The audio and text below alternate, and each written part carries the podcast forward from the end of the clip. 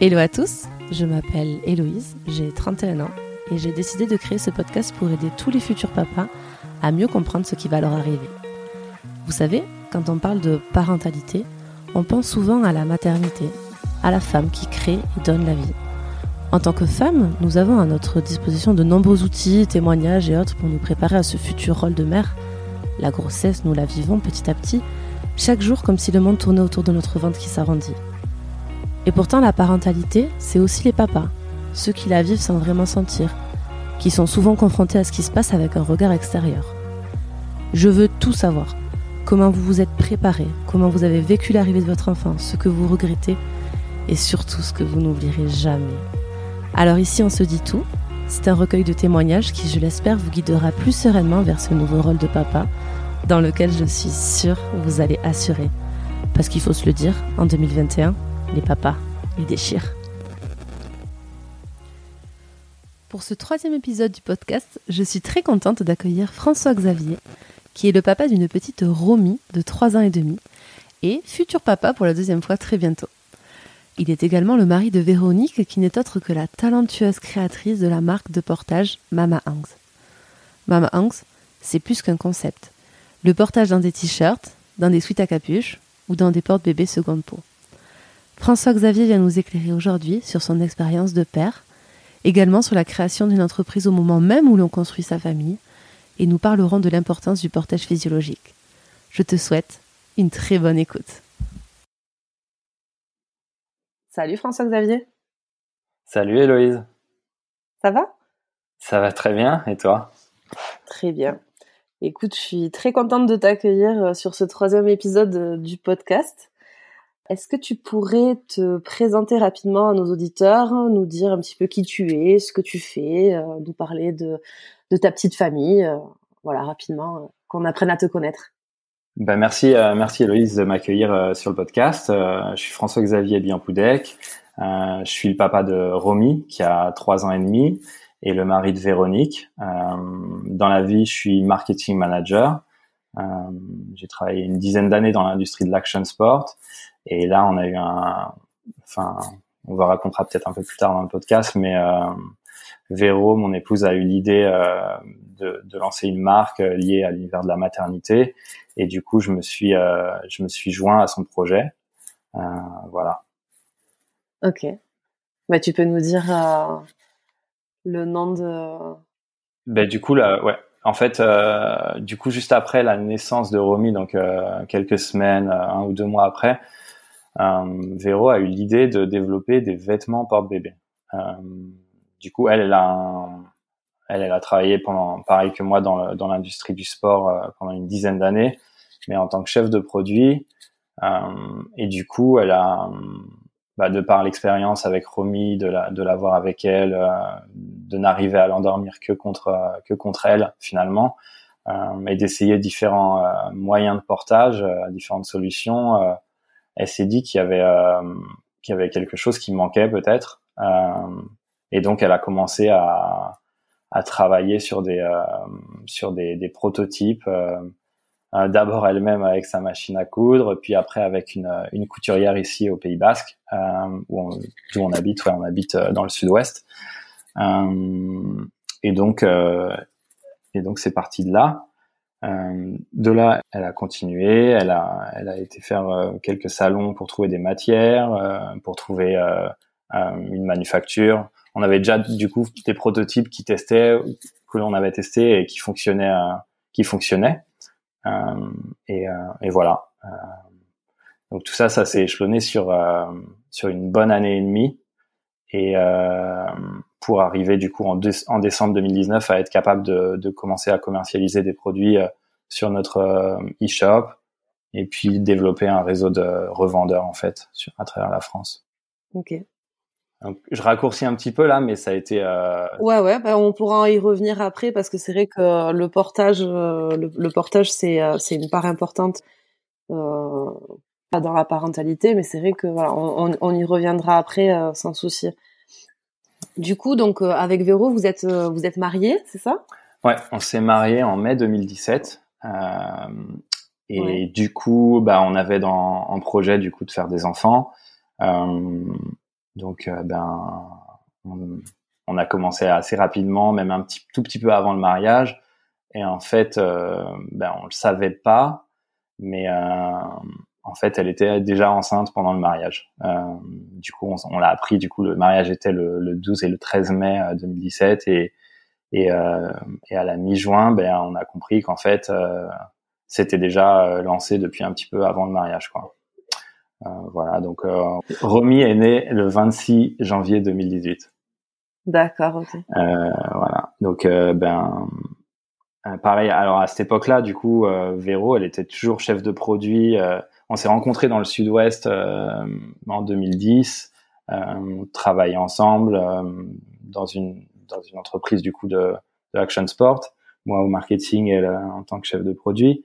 Et en 2013, elle a été appelée par une, une entreprise sur Paris pour du coup ben, voilà une changer de changer d'entreprise. Donc elle, elle a déménagé.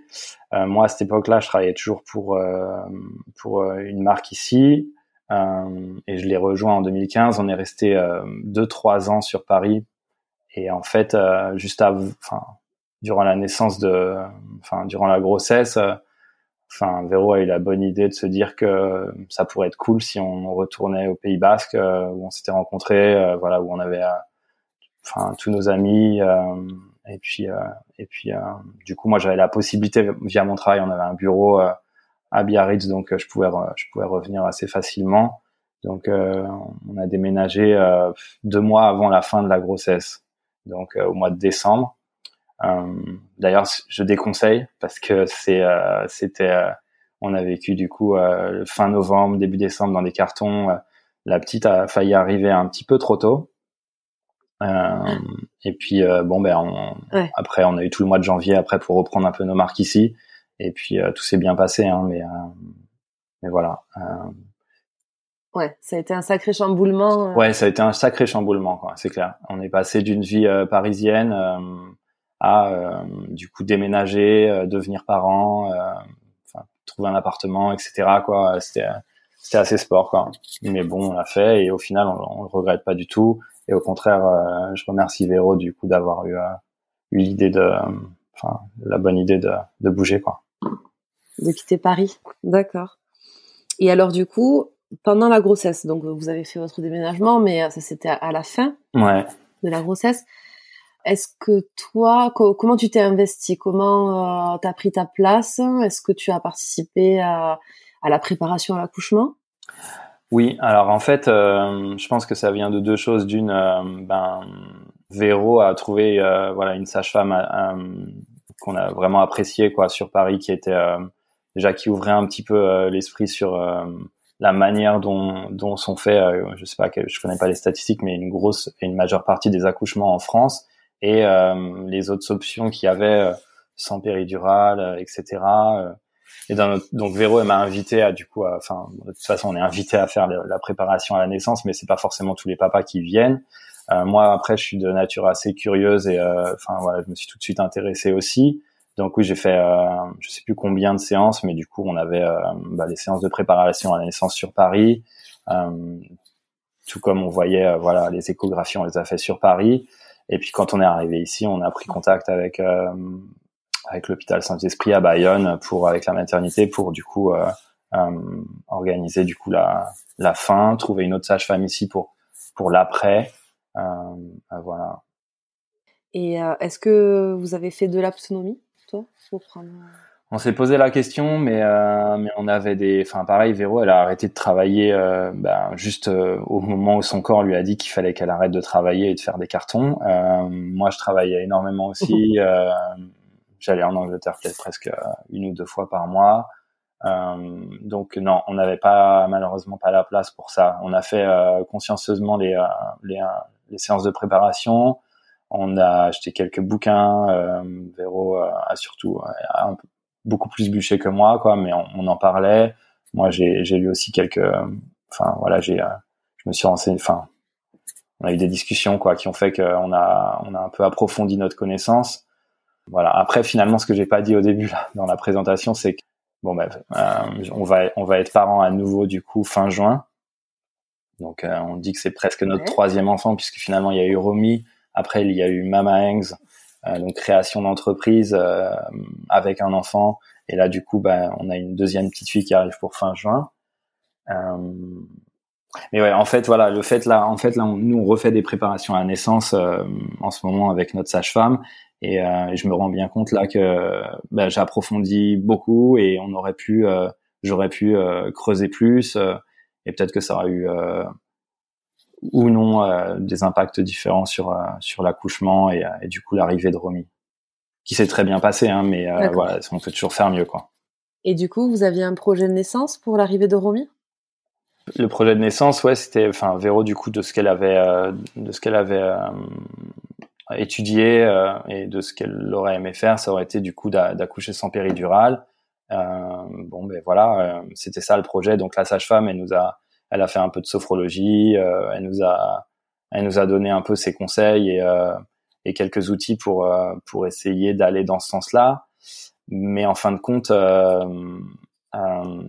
et c'est marrant parce que j'ai écouté du coup récemment le premier podcast là que tu as sorti avec David et euh, bien que nous, on n'était pas du tout sur une euh, préparation d'accouchement physiologique, Véro aurait aimé le faire sans, sans péridurale. Et finalement, en fait, ben, et de ce que j'apprends encore plus là avec les préparations, c'est quasiment infaisable dans le système tel qu'il est actuellement euh, organisé en France, euh, puisque ben pour pouvoir accoucher sans péridurale, il faut qu'il y ait un, il faut qu'il y ait certaines hormones qui soient sécrétées et ces, ces hormones là, elles ne peuvent être sécrétées que dans un dans un certain euh, dans un certain dans une certaine atmosphère, dans une bulle.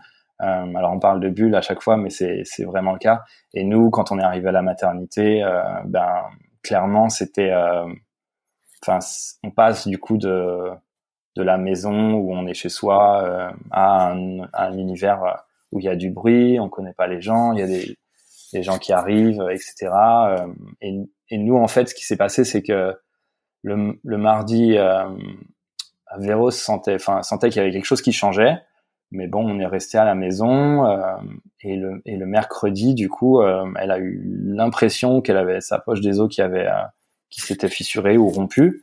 du coup, on est allé on est allé du coup à l'hôpital directement quoi. Ils nous ont ils nous ont fait le test pour savoir si c'était rompu ou non. Ils ont dit que c'était rompu. en fait, avec le recul et les discussions avec notre sage-femme actuellement, Peut-être que c'était pas le cas. Mais du coup, ben, il faut savoir que euh, dans le dans le corps médical, tel que c'est organisé actuellement, il y a des, des procédures euh, et une fois que la poche des os est rompue, euh, bon ben il y a 48 heures, on, on, laisse 48 heures à la maman pour accoucher. Au-delà de ces 48 heures, on considère que ben il pourrait y avoir des germes qui se développent dans le, enfin au niveau du bébé et, et du coup il faut accélérer les choses. Euh, donc du coup, bah, nous, ils ont considéré qu'on avait rompu la poche des os un jour avant. Donc déjà, on partait avec plus que 24 heures pour euh, pour faire euh, pour faire les choses, alors que c'était peut-être pas le cas avec le recul. Donc voilà. Enfin, on est arrivé dans une, enfin, on est arrivé le soir. Il y avait, enfin, il y avait les monitorings qui sonnaient dans tous les sens quand on est, on est, on a été installé dans notre chambre. Et c'est vrai que ça fait un peu bah c'est on sent qu'on n'est pas vraiment maître de ce qui se passe quoi c'est tout de suite on est pris en charge et, euh, et, on nous guide un petit peu sur les choses quoi. Donc euh, moi, enfin avec Véro, on avait prévu, euh, on avait emmené le, le, ballon, on avait emmené voilà des tisanes, de la musique, etc. Enfin on avait on avait préparé tout, enfin tout ce qu'on avait enfin ce qu'on s'était dit qui pourrait être cool ou, ou ce que la sage-femme nous avait conseillé de faire.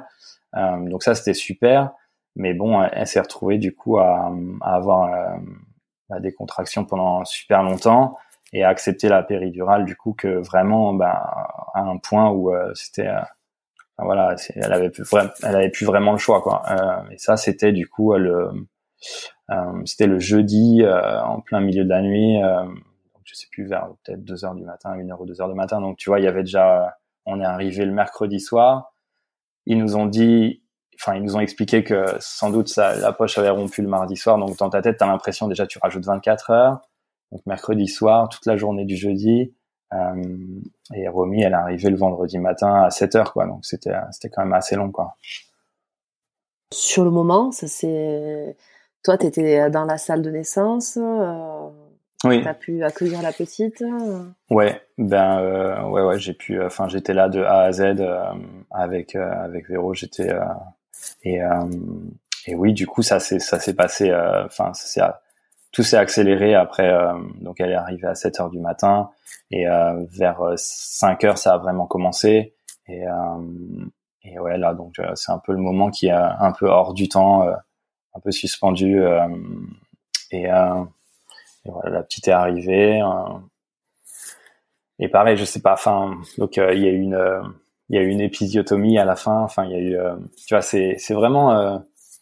Du coup, finalement, tu fais ta préparation à la naissance, mais en fait, t'es, t'es pas préparé vraiment à ce qui arrive finalement. j'ai l'impression. et là, j'ai l'impression d'être beaucoup plus préparé à, à du coup. Enfin, forcément, on a déjà vécu l'expérience, mais c'est comme si il, il, faudrait qu'il y ait une répétition un petit peu, si tu veux, avant la première naissance, quoi. Je veux dire, euh, un peu plus approfondie, ou je sais pas. On a une sage-femme qui est euh, du coup à Bardos euh, et qui qui est spécialisée dans les accouchements physiologiques. Donc là, c'est prévu pour pour du coup le elle, elle travaille avec l'hôpital de Saint-Palais sur le, lequel il y a un plateau technique. donc c'est une salle naturelle ou une salle nature où il y a euh, du coup euh, tout ce qu'il faut pour reproduire un petit peu le, le cocon de, de chez soi, c'est-à-dire euh, pas de lumière blanche, pas de pas de bruit, pas de gens qui entrent ou qui frappent inopinément dans la chambre et qui vont potentiellement du coup d'un seul coup casser le casser le du coup ce, cette bulle qui fait que du coup l'accouchement naturel peut, peut fonctionner. Parce que donc tout ça en fait, ouais, enfin c'est peut-être un peu décousu, mais euh, en gros du coup bah il y a la, la, la sécrétion d'ocytocine qui va qui va libérer de l'endorphine et l'ocytocine peut être sécrétée uniquement dans un dans un environnement vraiment où la, la maman se sent où la future maman se sent en sécurité. Donc euh, c'est-à-dire avec euh, son accompagnant donc ben son mari ou, ou quelqu'un de sa famille ou autre. Et et s'il y a, euh, je sais pas moi, une lumière qui s'allume, une frappe qui est, une porte qui est frappée, quelque chose qui, bah, tout de suite la, la maman va se sentir, euh, va se sentir un petit peu euh, euh moins en sécurité et ça va bloquer, perturber, ça va tout de suite bloquer l'accouchement. Donc euh, finalement, le système hospitalier tel qu'il est fait et et les sages-femmes à Bayonne, elles ont été géniales. Hein. Je, je critique pas du tout. Je veux dire, euh, tout s'est très bien passé. Enfin, je veux dire, Romy est arrivée correctement. Enfin, elle est en pleine santé, tout ça. Euh, mais en fait, euh, j'ai l'impression que ça laisse pas la place en fait à, à vraiment pouvoir faire ça sans péridurale et, euh, et voilà. D'accord. Bah, écoute, là pour la pour cette deuxième grossesse, vous êtes tous les deux beaucoup mieux euh, armé et préparé euh, complètement à aller jusqu'au bout du projet en fait. Ouais.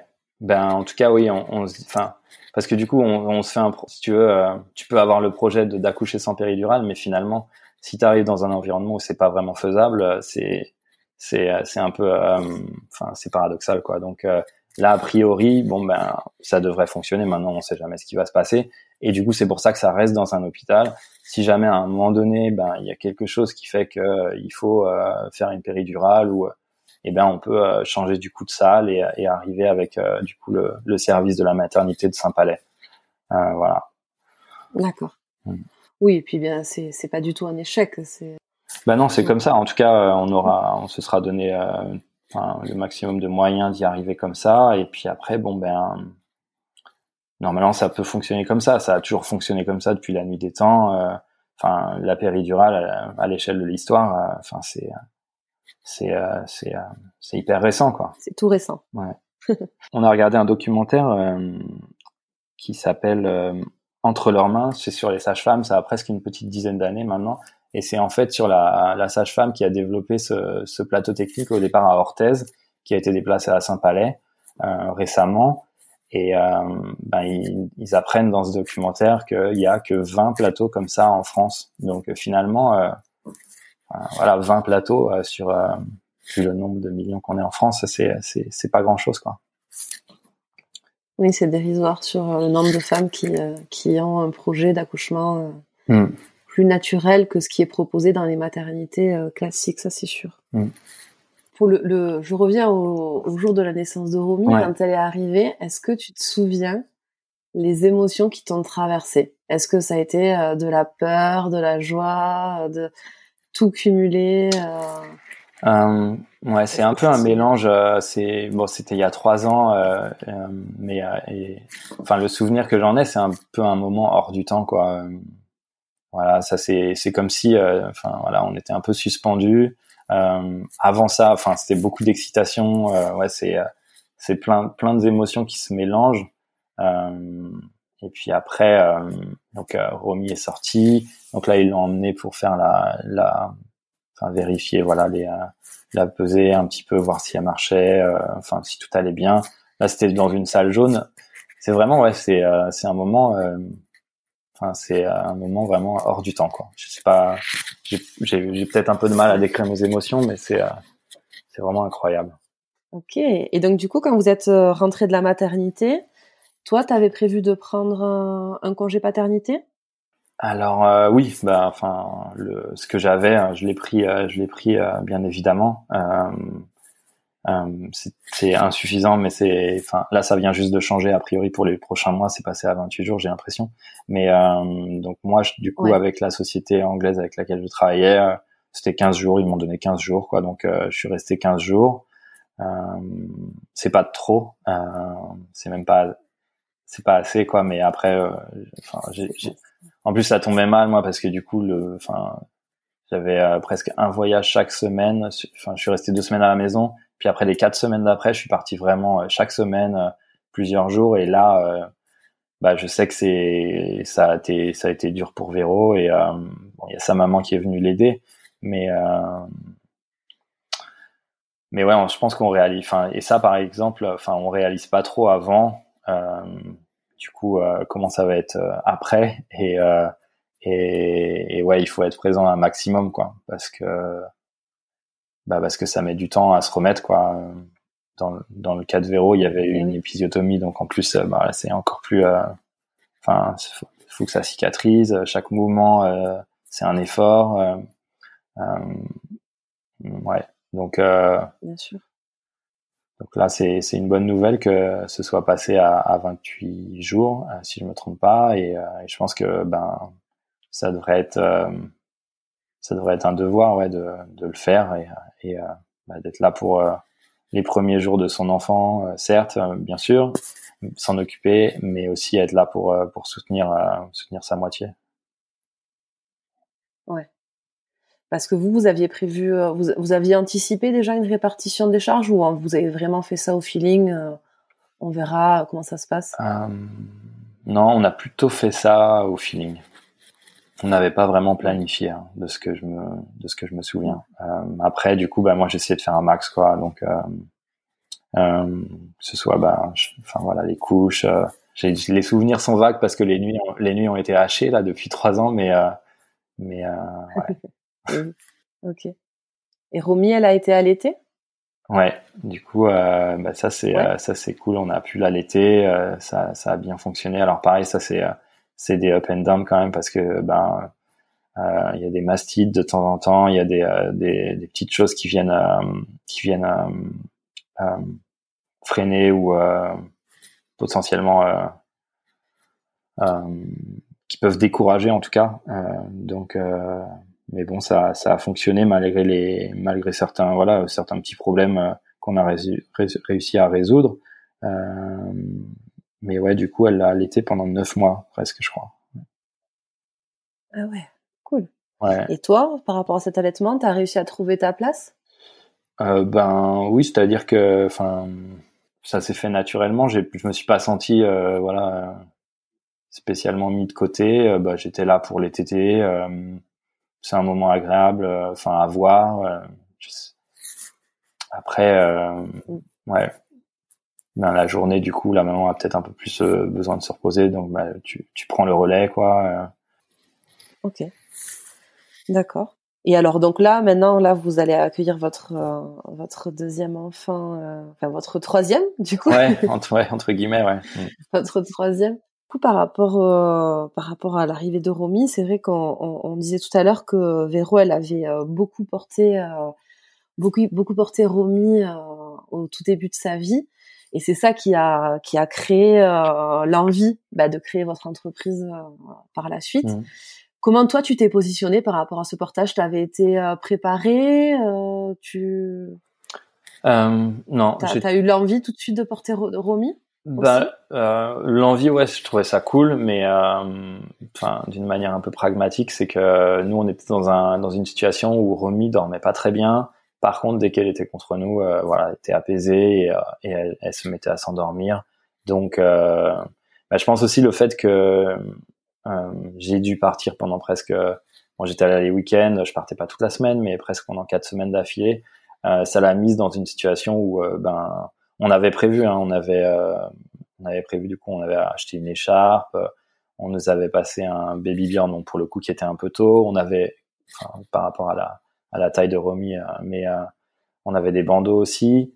Euh, et du coup, Véro, bah, on s'est entraîné assez rapidement à faire le nœud avec les chars. Et, dès qu'elle a compris que ben Romy s'endormait contre elle assez facilement et que du coup elle pouvait basculer sur bah, voilà des, tâches hein, des fois qui enfin, nécessaires dans la vie de tous les jours, elle a elle s'y est mise et moi, du coup, bah, je m'y suis mis aussi. J'ai appris à faire le nœud. Euh, moi, j'avais une petite préférence pour les pour les bandeaux parce que je me sentais un petit peu un petit peu serré sur euh, avec l'écharpe. Mais bon, euh, dans les deux cas, Romy s'endormait sans problème. Et, et c'est de là aussi que du coup est venue son idée parce que ben elle a, elle a regardé un petit peu ce qui se faisait sur sur le marché. elle s'est renseignée. elle s'est retrouvée des fois du coup à aller parce qu'elle pour le coup elle préférait l'écharpe euh, à devoir prendre la voiture euh, et puis du coup faire son nœud un peu euh, en dehors. bon, c'était pas. Elle, trouvait, peut-être qu'il y avait une solution à, à, apporter ou, ou réfléchir à quelque chose de plus pratique. Et c'est là qu'elle s'est dit que du coup, ben, cette écharpe, peut-être qu'il y avait une possibilité de l'intégrer directement dans un vêtement. Et, euh, et c'était le point de départ en fait de sa réflexion. Et à partir de là, elle a, elle a eu l'idée du coup de, de commencer à travailler sur sur les prototypes dont je parlais tout à l'heure. Euh, mais oui, le, portage, c'est. Euh, alors, je sais pas, chaque bébé est différent, mais bon, ce qui est sûr, c'est que ils se sentent mieux. Ils se retrouvent en fait euh, du jour au lendemain, euh, ben, dans le liquide, dans le ventre de la maman, bien au chaud, à être à l'air libre. Et, et dès qu'ils dès qu'ils sont contre la contre contre votre peau, ben, enfin, dès que le bébé est contre la peau de son papa ou sa maman, il, sent, il est tout de suite apaisé. Donc du coup, le portage, ben, au-delà du, du, fait de, oui, de pouvoir faire euh, vaquer un peu à d'autres activités, euh, c'est bien euh, pour le développement cognitif de l'enfant, c'est bien pour qu'il se sente bien. et, et puis en plus, du coup, ça, ça permet du coup de faire autre chose en même temps, puisque on a tous des vies bien, bien occupées. Bien sûr. Ok. Donc toi, tu as, porté Romy avec les bandeaux. Mmh un petit peu en écharpe. Mm. Et euh, donc euh, c'est c'est aussi pour ça que vous avez développé des produits euh, pas uniquement réservés aux femmes, mais aussi aux hommes en fait. Ouais, bah du coup, donc la, enfin son idée de base c'était de faire ça sur un, un sweat à capuche. et du coup, bon bah le, le sweat, à, le hoodie aujourd'hui, il est, il est, enfin, voilà, il est, il est bien généralisé, tout le monde le porte et et du coup, bah ce système, s'il pouvait être fait pour pour la maman, ben, euh, il pouvait très bien être fait pour euh, pour le papa aussi. Donc on a des, du coup c'est un c'est un sweat unisexe et euh, et en fait ben il faut enfin le système tel qu'il est construit, on se réfère alors si le papa et la maman ont, le, ont les mêmes mensurations, bon ben ils peuvent partir sur un sweat qui se qui se partageront. par contre, vois, il faut bien se référer sur sur ces mensurations et la grille de taille qu'on a, enfin Véro a mise au point pour euh, pour choisir du coup sa taille. Après, ça part du du, du XS au du, du, XS au XL quoi. En tout cas, moi ce que ce que j'apprécie c'est que on, enfin, personnellement, je vois beaucoup de, de publications euh, qui viennent de chez ouais. Un point peut-être que papa qui porte. Ouais. Et, et ça, c'est, bah écoute, je trouve que ça fait plaisir en fait parce que parce que ça implique euh, ça, ça implique euh, le père euh, dans un moment de partage avec son enfant et je trouve que c'est c'est je trouve que c'est beau à voir. Voilà. Ouais, je pense que ça. je vous félicite. ouais, c'est cool. Bah merci, merci, ouais, merci beaucoup. Euh, je pense que les mœurs évoluent un petit peu. Ouais, je pense que de toute façon, ben là, on le voit bien, le, le congé euh, pour le père qui est allongé. Euh, j'ai l'impression qu'on est dans une dynamique ouais, où, où, les choses évoluent euh, assez rapidement quand même, quoi. Donc, euh, donc bah c'est, enfin, voilà, si on a pu y contribuer un petit peu, c'est cool, quoi. Ok, du coup, pour développer euh, ce genre de produit, vous vous êtes appuyé sur euh, des conseils de professionnels du corps médical ou je je sais pas comment vous. Oui, ouais, bah ouais, effectivement, c'est vrai que j'ai pas trop développé ce point-là, mais mais oui, enfin le portage, du coup, c'est, enfin les bébés ils sont en pleine croissance, on, on fait on fait pas forcément n'importe quoi. Enfin, on se dit pas qu'on va faire un, donc Véro a eu l'idée du coup de, de, répliquer un peu le euh, l'effet euh, d'une écharpe de portage. Et, euh, et oui, on a, on a, partagé tout de suite les premiers prototypes avec des sages-femmes, une, une chiropracteur avec qui on, on travaille beaucoup ici pour pour vérifier que d'un point de vue biomécanique euh, que que qu'il n'y ait pas de, de problème pour le pour le bébé un nouveau-né va pas se porter de la même manière qu'un enfant de six mois qui va commencer à, à se tenir droit. Euh, il y a des euh, il y a des choses à respecter. Donc euh, donc par exemple, on a un petit système sur les sur les sur nos produits qui permet de resserrer les pans pour que l'écartement des hanches soit soit respecté et, et, que et que le, le porte-bébé du coup n'est pas une mauvaise influence. c'est sûr, bah du coup on en a appris beaucoup parce qu'on voit on voit pas mal par exemple de de, de porte-bébé finalement qui permettent aux, aux, parents de porter leur bébé euh, face au monde. Et, euh, et ça paraît plutôt cool hein, euh, au, au, premier abord comme ça. mais finalement, quand on y regarde et d'un point de vue biomécanique, ben le bébé il va pas forcément être être maintenu comme il faudrait. Euh, donc c'est pas terrible pour sa colonne vertébrale. Et puis euh, d'un autre d'un autre côté, si s'il se trouve qu'il y a quelque chose qui est un peu euh, choquant ou voilà quelque chose d'effrayant qui arrive, euh, je sais pas une moto qui arrive rapidement, ben, il va pas pouvoir euh, se retourner contre son papa ou sa maman. donc ça c'est un peu démocratisé. Finalement, ce serait peut-être mieux si ça n'existait pas quoi. donc ouais, il y a il y a tout un tas de de critères. pareil, du coup, nos produits ont été envoyés dans dans un laboratoire qui a testé du coup qui a testé du coup euh, la résistance, euh, etc. Quoi. Donc euh, on a mis parce que finalement elle, a eu l'idée deux mois après la naissance de Romy, donc c'était en avril de 2018. Et, et, tu vois, les produits sont arrivés vraiment à, sur le marché presque fin 2019, quoi. Donc il y a eu un long, long travail, un long processus de va-et-vient pour être sûr qu'on ait la bonne matière, avec la bonne coupe et les bons centimètres euh, voilà, pour être sûr que ce soit pour chaque pour, pour être sûr que pour chaque taille, ce soit vraiment euh, parfait, quoi, ou euh, ça se rapproche vraiment de la, de la perfection, quoi. Ok. Mais écoute, de toute façon, ça, quand on voit les produits, on, on, on sent qu'il y a du travail derrière et on, on sent que c'est que c'est adapté et que effectivement mmh. c'est adapté à un portage physiologique et sur lequel bah, c'est vrai on tend de plus en plus parce que t'en parlais, euh, le, le, portage face au monde. Euh, c'est vrai que si on se renseigne, euh, c'est une notion qu'on peut vite trouver. C'est pas hyper recommandé, mais c'est vrai que on, mm. ben, on voit encore sur internet des, des publications avec des enfants face au monde. Oui, sourire, on se dit trop cool. Ouais, ouais. ouais c'est clair. Non, mais marketingment parlant, c'est c'est parfait quoi. Je veux dire, bah oui, euh, mon enfant, faut qu'il découvre le monde, etc. Quoi. En fait, il a le temps, quoi. Ouais. Ok. Bon, bah écoute, euh, ça fait du bien d'avoir des, des, des, conseils de professionnels euh, sur, sur, le portage. Je voulais te, te demander par rapport à, à, ta, ton expérience de paternité, sur bah, du coup mmh. sur la première grossesse et l'arrivée de Romy et sur bah, du coup la deuxième grossesse parce que là on peut dire que vous êtes sur la fin. Euh, est-ce qu'il y a quelque chose que tu regrettes? Est-ce que est-ce que tu as des regrets par rapport à, à une mauvaise rencontre, un conseil inadapté que tu as pu recevoir, enfin quelque chose quelque chose que tu regrettes, voilà. Ben écoute, j'ai pas vraiment de j'ai pas vraiment de regrets je veux dire bah, c'est tous ces enfin je veux dire remis en bonne santé Véro va bien enfin donc j'ai pas vraiment de regrets. Simplement, peut-être que ce que je pourrais dire, c'est euh, ce qui est ce qui est regrettable, peut-être de manière regrettable, pardon, de manière générale euh, en France, peut-être ce serait de de laisser la porte peut-être un petit peu plus ouverte, euh, du coup, à, à, à permettre aux femmes et aux parents d'envisager les choses de manière un petit peu différente.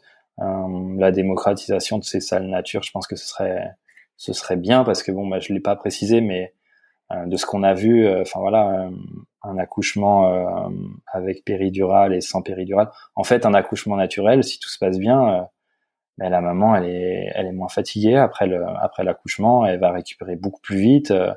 Euh, ses limites, elle peut partir le lendemain de la maternité, quoi. Donc, du coup, bah, elle sera plus en forme pour s'occuper de son bébé, euh, et c'est du coup toute la vie de la famille qui sera, qui sera facilitée, quoi. la sienne en premier lieu, bien évidemment. Mais donc, euh, ouais, mais euh, j'ai l'impression, pareil, euh, comme l'allaitement, le portage, les choses bougent et elles peuvent, enfin, voilà, avec tous les réseaux aujourd'hui, enfin, je veux dire, ça peut bouger relativement vite. il y avait la manifestation, il y avait la journée des sages-femmes là, il y a, il y a quelques jours et et bon, ben on sent que voilà, il y a des revendications qui sont là, il y a des pressions qui sont qui sont qui sont faites de la part de l'opinion et et normalement, ça devrait faire évoluer les choses. Maintenant, euh, c'est au sein de, du corps médical que, que, que, les choses se passeront. Euh. Mais oui, ce serait bien que qu'on laisse la, la, place à plus de diversité et plus euh, plus laisser le choix aux gens, quoi, de faire un petit peu. Et au-delà du choix, du coup aussi les, les sensibiliser, quoi, les leur leur expliquer ce qui est possible de faire. Bien sûr. Ouais, ce serait ça, quoi. Mm. Ok. Et alors sur une note beaucoup plus gaie, quel est le souvenir, euh, ton souvenir euh, le plus inoubliable, on va dire, euh, depuis, ben, depuis le moment où vous avez appris que Véro était enceinte de Romy jusqu'à maintenant, s'il y a un moment que tu devrais retenir, et vas-y, fais-nous rêver. C'est difficile.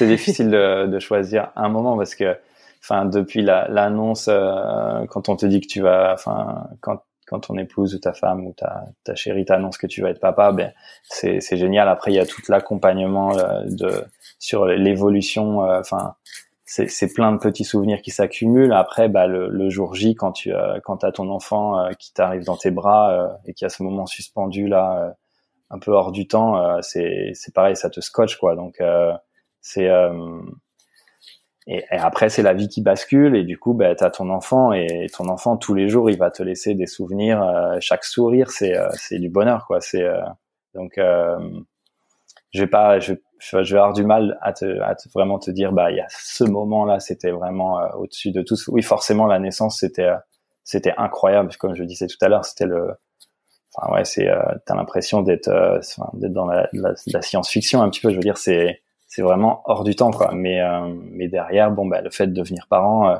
c'est euh, tous les jours c'est du bonheur quoi. Tous les jours, ouais, c'est c'est c'est indescriptible quoi.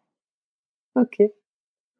Bon, bah, écoute, François Xavier, je te remercie pour ton témoignage. Est-ce que tu veux ajouter quelque chose? Là, ouais, une petite chose qu'on pourrait ajouter, du coup, c'est du coup de bah, essayer de trouver des enfin enfin ouvrir des bouquins peut-être avant la ouvrir des bouquins un maximum du coup écouter des podcasts euh, pour essayer d'écouter des témoignages euh, euh je pense que ça permet d'ouvrir un petit peu euh, ses œillères et puis euh, d'essayer de voir un petit peu ce qui enfin voilà ce qui ce qui peut ce qui est possible et, et comment est-ce que on pourrait améliorer les choses quoi. Ok. Voilà. Super bah écoute, je te, je te remercie vraiment pour ton témoignage et je vous souhaite euh, à tous les deux une, euh, une super belle fin de grossesse, une très belle arrivée pour ce deuxième enfant.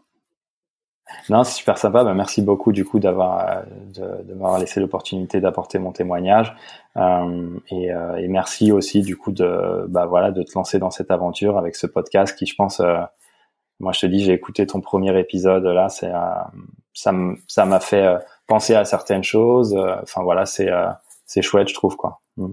Bravo. Eh bien, merci pour ce retour. Ça, ça, ça me touche.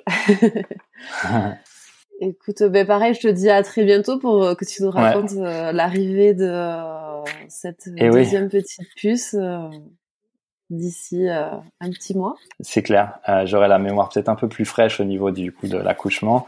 Et ouais. et ouais, ce sera du coup c'est cool, ouais, avec plaisir. Je, je suis, je suis d'accord, ouais, du coup pour apporter mon témoignage pour le coup du coup d'un d'un accouchement physiologique et comment ça va se passer. Ok. Bon. Et eh ben écoute, sur ce, je te dis à, bientôt alors. À bientôt, très bonne journée. Merci. Au revoir.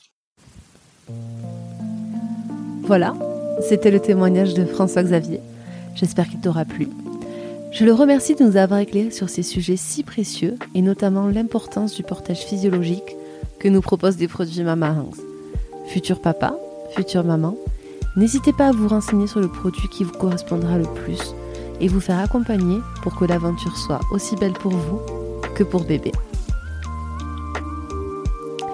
Si tu es arrivé jusqu'ici, tout d'abord, merci beaucoup. J'espère que cet épisode t'aura plu. Donc maintenant tu sais ce qu'il te reste à faire. N'hésite pas à t'abonner et mettre 5 étoiles sur Apple Podcast. Et suis-moi sur Instagram pour connaître la sortie du prochain épisode. At Hello Hello le podcast. J'ai hâte de vous retrouver très vite. Je vous embrasse très fort et rappelez-vous, en 2021, les papas, ils déchirent.